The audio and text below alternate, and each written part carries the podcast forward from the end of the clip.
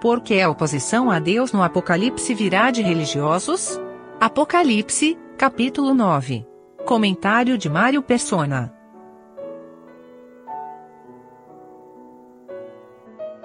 Eu estava pensando nisso que o irmão falou da, da couraça, que ela aparece lá uh, nos gafanhotos, nos, no, no capítulo 9.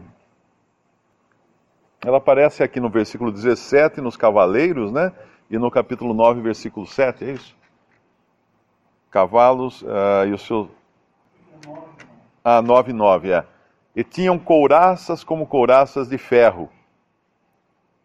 Aqui na, no, na, na, nossa porção aqui no, cap, no versículo 17, eles têm couraças de fogo, de jacinto e de enxofre. Nós encontramos lá em Efésios que o crente tem uma couraça também. Efésios 6.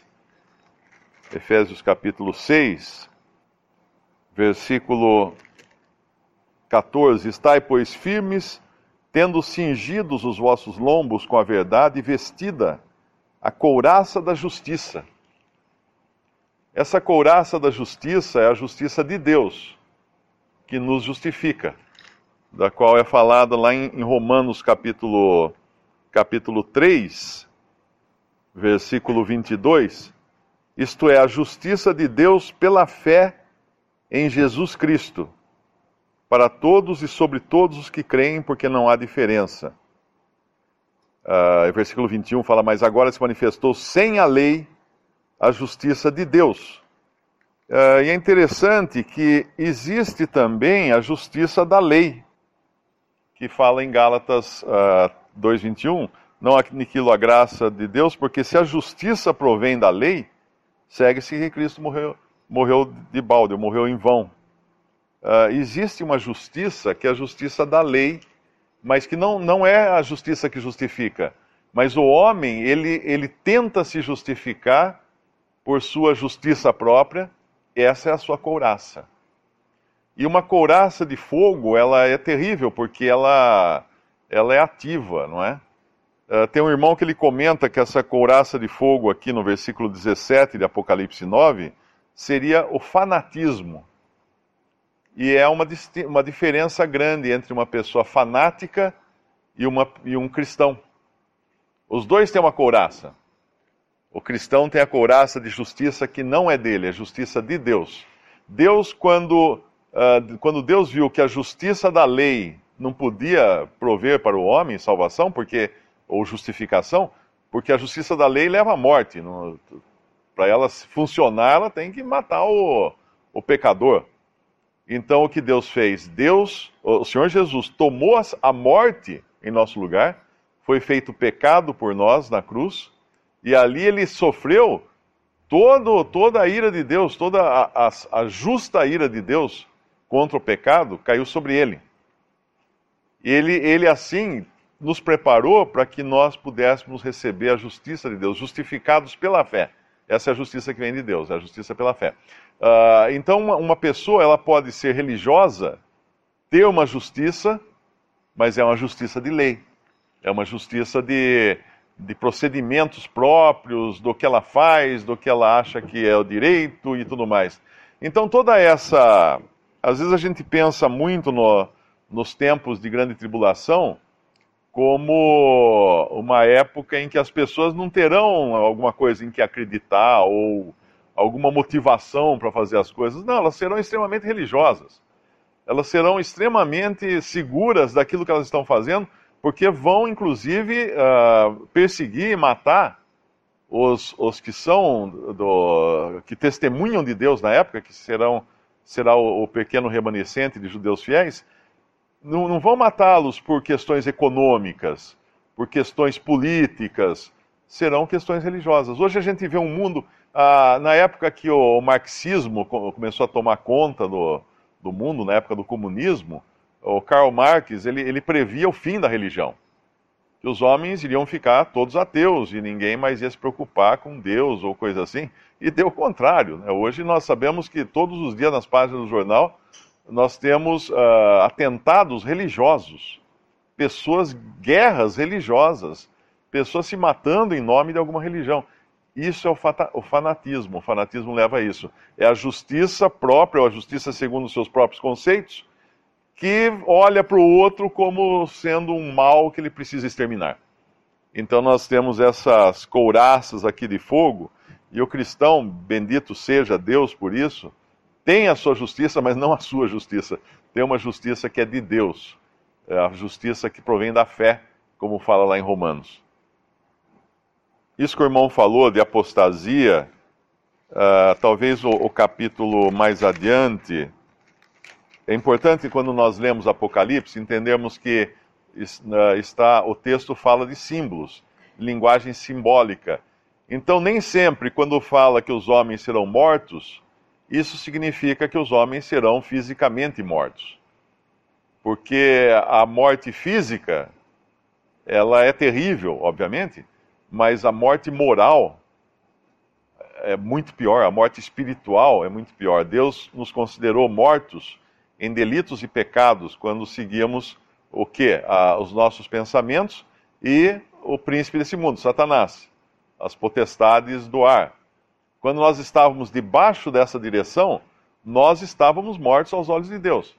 Então, a pessoa que se coloca debaixo da direção de Satanás, fazendo a sua própria vontade e a vontade de Satanás, Efésios capítulo uh, 2, ela está uh, sendo morta, vamos dizer assim, ou está já morta, né? uh, espiritualmente, moralmente morta também. Então, no capítulo um pouco mais adiante, no capítulo 16, ele vai falar do rio, eu acho que é capítulo 16 que ele fala do rio Eufrates de novo. É, capítulo 16, versículo 12, apenas a, a observação a respeito do que sai da boca. Que aqui nós temos no nosso capítulo falando que da o poder dos cavalos está na sua boca, no nosso capítulo 9, 19. E, e aqui no capítulo 16, versículo, versículo 12, o sexto anjo derramou a sua taça sobre o grande rio Eufrates, a sua água secou-se para que se preparasse o caminho dos reis do Oriente.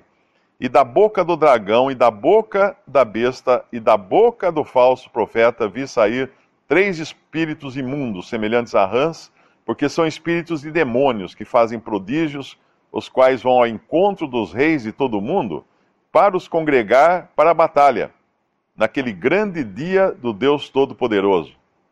Então, a, o que sai da boca é poderoso.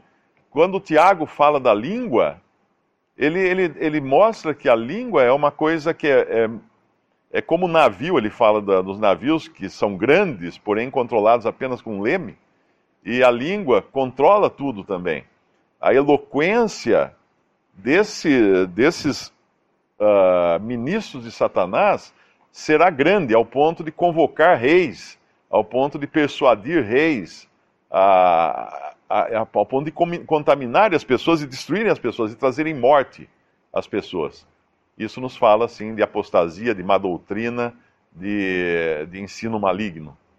O Senhor falou, né? Não, não, é o que, não é o que entra pela boca que contamina o homem, mas o que sai da boca. Então, quando nós lemos alguma coisa aqui saindo da boca em Apocalipse, nós temos que lembrar dessas passagens que o Senhor fala da, da, das malignidades que saem da boca, que procedem do coração, e também lá de Tiago, quando ele fala do poder, um poder nefasto que tem a língua do homem, e Satanás vai usar isso a maestria, né, como ele já faz hoje através das religiões. Detalhe aqui sobre esse altar do versículo 13. É interessante que a gente poderia perguntar: de que valem as orações? Se Deus tem tudo pré-determinado nos seus desígnios, tipo o dia, a hora, como está aqui no, no versículo, a hora, o dia, o mês, o ano, para fazer as coisas que ele determinou. Agora é bonito ver esse detalhe do altar, porque existiam dois altares no tabernáculo e também no templo. Um era o altar, uh, os dois eram feitos de madeira, porém o revestimento mudava. Um era o altar de, de cobre ou bronze, que ficava fora do, do templo, fora da, da área interna do templo, que era o altar dos sacrifícios. E esse altar nos fala a nós hoje do sacrifício de Cristo.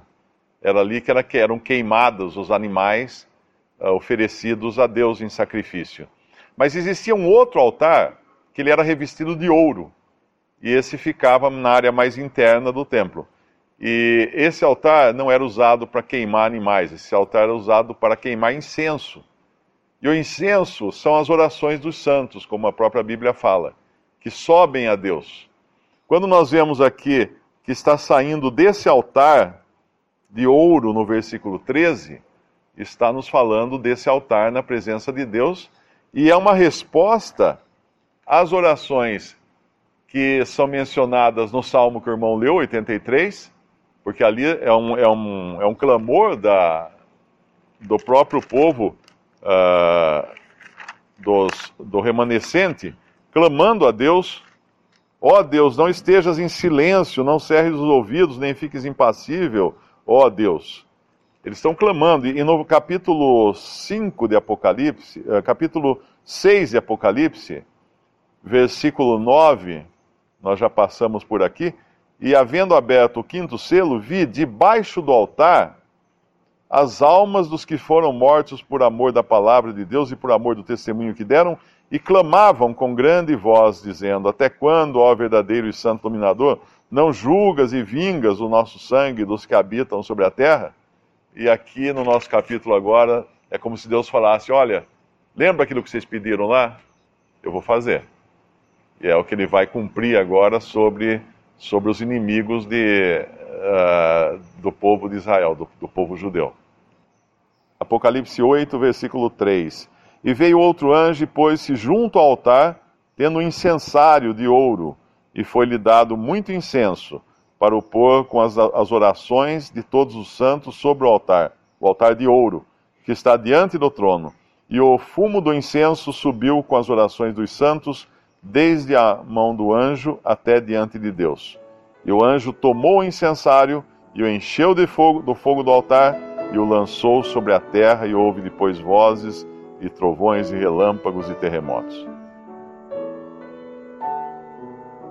Visite respondi.com.br. Visite também 3minutos.net.